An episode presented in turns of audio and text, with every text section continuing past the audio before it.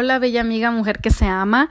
Hoy quiero hablarte acerca del abuso emocional qué es, qué características tiene, cómo puedes detectar si tú lo estás pasando y sobre todo quiero brindarte algunas herramientas que te van a servir para detenerlo. Es muy importante que tú cultives tu autoestima y que no permitas este tipo de cosas, ¿ok? El abuso emocional es un maltrato psicológico. Estamos hablando de las siguientes características. Estas características que te voy a mencionar necesitan de una manera constante estarse repitiendo, ¿ok? Ahora, ¿cuáles son?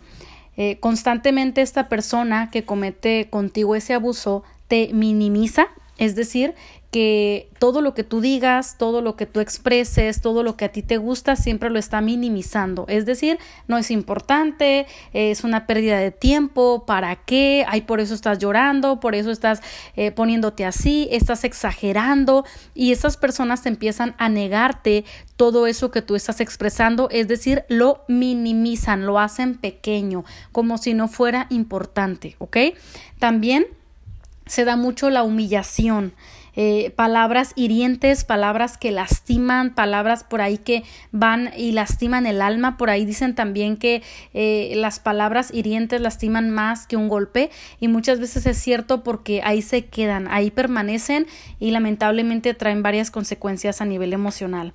Entonces, esta persona constantemente te humilla eh, a través de sus palabras, aún de gestos, aún de ademanes, de, de rostros de desprecio, todo este tipo de situaciones van afectando. Y no solamente eso, posiblemente también te comparen. Eh, mira, ¿por qué no eres como tu hermana? ¿Por qué no eres, mira, eh, mi compañera de trabajo se viste de esta manera, es de esta forma? ¿Por qué tú no eres así? Y te empiezan a estar comparando constantemente. Todo eso hay que empezar a detectarlo y hay que empezar a levantar la voz y decir no. También este tipo de personas pueden llegar a avergonzarte constantemente, te avergüenzan entonces eh, te pueden evidenciar en frente a otros cuando alguien llega y te visita, mira, ya nunca limpia, nunca hace esto, todo le sale mal. Y, y, hay personas que en frente de los demás te están avergonzando constantemente. Eso es algo que no se puede permitir, ¿verdad? E, es una ofensa. Entonces, Ah, y no solamente ese tipo de cosas, también se incluyen las burlas, el sarcasmo, uh, te terminan controlando, te terminan eh, diciendo, eso no es cierto, tú estás loca, no estás sintiendo, te niegan lo que tú estás sintiendo, imagínate a ese grado. Entonces, yo no sé si tú identificas este tipo de abuso emocional en tu vida. Me ha tocado escuchar como psicólogo ya por varios años que a muchas mujeres les pasa como alguien me dijo, lo que pasa es que ese tipo de abuso no se ve y no es muy aceptado por la sociedad como algo considerable para levantar la voz o aún para separarse. Pero sabes una cosa, eh, el abuso llega hasta donde uno mismo lo permite. Eh, ese agresor necesita a alguien en donde pueda activarse. Pero y si tú le das ese, esa oportunidad de que esa agresión que él trae se active, imagínate, estamos hablando de un cuento de nunca terminar. Entonces, eh, y si le sumas a eso también la, el abuso físico y, otros tipos de abusos, pues mm, ahí me dice mucho que detrás de, de los dos perfiles, es decir, del perfil del agresor y del perfil de la víctima, en ambos perfiles hay baja autoestima. Eh, hubo una situación posiblemente en su infancia en su adolescencia que les marcó, que te lastimó al grado que ahora eh, adoptas una actitud de víctima y la otra persona de agresor o victimario. Entonces eh, se unieron, se enlazaron. Eh, a nivel inconsciente muchas veces se dan esas elecciones, ¿verdad? Para resolver cosas que no se resolvieron cuando uno era pequeño. Pero eh, detrás de ambos hay una situación de baja autoestima donde se tiene que trabajar a un, un, nivel un poco más profundo para detectar las raíces. Ahora, aclaro una cosa, por supuesto que nada de esto justifica que una persona te agreda o te ofenda de esa manera, ¿ok? Bueno, porque Julia, él vivió una vida muy difícil, tuvo una infancia muy delicada, entonces por eso ahora él me agrede. No, no se vale tampoco permitirlo por eso. Entonces, vamos a poner a un lado el perfil de él. Él tiene que trabajar en autoestima y eso no depende de ti, ya depende de sí mismo, depende de la ayuda que él busque por, por, su propia cuenta, ¿ok? Pero ahorita vamos a hablar de ti, vamos a hablar de por qué tú sigues permitiendo ese abuso emocional. Y yo tengo que ser directa para que muchas veces ocupamos que alguien nos diga las cosas directas para que podamos eh, modificar esa conducta. Eh, tú sigues permitiendo abuso emocional porque necesitas trabajar en tu autoestima. Quiere decir que no te amas lo suficiente, que no te quieres lo suficiente. Es como si eh, no te sintieras eh, lo suficientemente aceptada, amada por ti misma, entonces te, te castigas. Te castigas ¿por qué? Porque posiblemente no, no te sientes bien contigo. Entonces, eh, el mensaje que se graba en el interior de un ser humano es, eh, no soy merecedora, no soy digna, no soy suficiente. ¿Y qué pasa? Pues eh, el mismo ser busca un castigo, porque como yo no soy merecedora, porque como no soy digna, porque como no soy importante, pues merezco que me castiguen. Y muchas veces se eligen parejas o se buscan a un tipo de relación tóxico, una relación de daño, porque en el interior eh, lo más seguro es que no te sientas mm, valiosa, que no te sientas digna. Pero bueno, esto no vino nada más porque sí. Esto vino desde el pasado. Hay heridas que sanar, amada que me escuchas.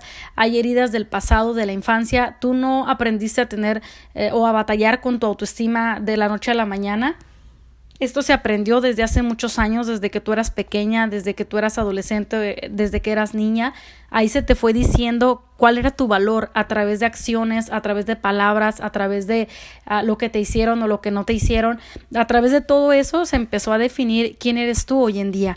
Pero ahora yo te estoy recordando, te estoy invitando para que tú sanes, para que tú puedas eh, avanzar, para que tú puedas detener el abuso. ¿Y cuál es el primer paso? Número uno, que identifiques cuáles son tus raíces, que tú digas, ¿sabes qué, Julia? Ya me cayó el 20, yo estoy permitiendo abuso emocional y yo quiero ayuda.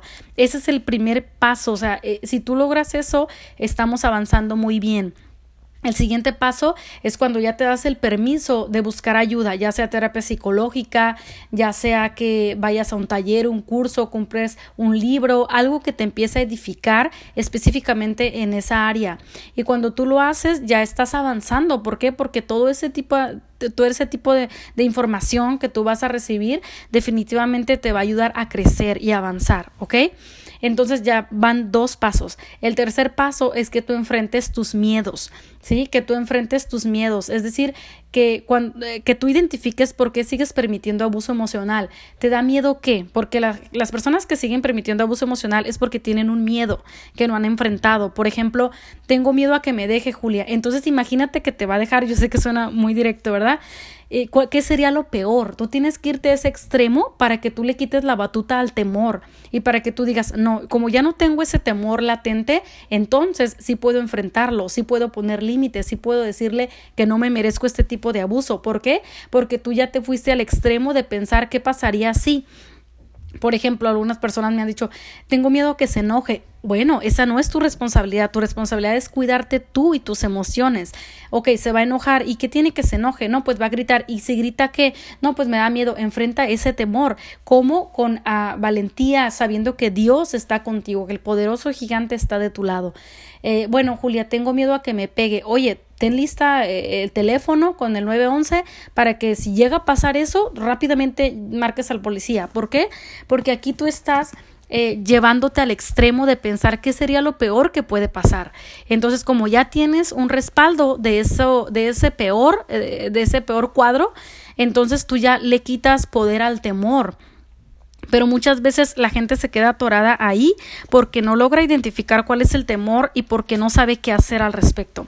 Entonces ya te di tres pasos, ¿ok? Y si tú le agregas el cuarto paso va a estar genial, que es decirle, Señor, fortaléceme, ayúdame, guíame, ponme los medios, las personas, eh, la fortaleza, la seguridad, ¿ok? Eh, eh, Dios es fundamental, Dios es la roca para que tú puedas salir adelante de esto. Y también es muy importante que tú lo puedas platicar con una persona que no te dé pena, que no te avergüences de lo que está pasando, que tú puedas encontrar una persona de confianza con la que te puedas desahogar. Eso también es súper bueno porque las emociones que uno trae acumuladas tienen que salir y tienen que salir de una manera asertiva, ¿ok? Y el último paso es que tú uh, empieces a identificar o a observar tu lenguaje no verbal. Muchas veces cuando una persona comete abuso hacia otra, eh, a nivel inconsciente hay una comunicación no verbal. Es decir, tú estás en tu casa preparando una comida, eh, llega tu esposo y en este caso él es el abusador como ejemplo y emocional y entonces él te dice, ay, estás haciendo otra vez la misma comida de siempre, ya, ya cámbiale, ¿no? Y te lo dice de un tono sarcástico, grosero, no es un chiste, no es una broma, digamos, eh, sencilla, como lo podríamos llamar, ¿no? Entonces tú ya sabes que ya está empezando así la gotita a agredir y agredir y agredir en ese momento tú tienes que empezar a ver tu lenguaje no verbal. O sea, si tu, si tu espalda empieza a estar erguida, si tu mirada está nerviosa, si tus manos, ¿por qué? Porque todo eso le está diciendo al agresor, sigue agrediéndome más porque yo no tengo los elementos para, para defenderme. Imagínate. Pero cuando tú estás con tu espalda derecha, erguida, firme, con un tono de voz, ah, ok, bueno, no te gusta, bueno, yo, yo sí voy a comer con mis hijos y, y ya le quitas como ese poder de herirte. Eh, cuando ellos detectan eso, empiezan a dejar de hacerlo poco a poco. ¿Por qué? Porque ya no tienen quien les siga esa corriente, ese ciclo porque tú ya no se lo permites. Y, obviamente después tú pon tus ah, límites y di, ¿sabes qué? Yo no te pienso permitir que hagas esto. A mí me lastima, me afecta, me hace sentir mal, me siento triste, me siento... Uh, incomprendida, etcétera, todo lo que tú logres identificar y te voy a pedir que por favor no lo vuelvas a hacer. Y si la persona lo sigue haciendo, tú tienes que irte al extremo porque si no, esa persona no va a cambiar. ¿Por qué? Porque yo he visto tantas historias de 10, 15, 20 años esperando un cambio.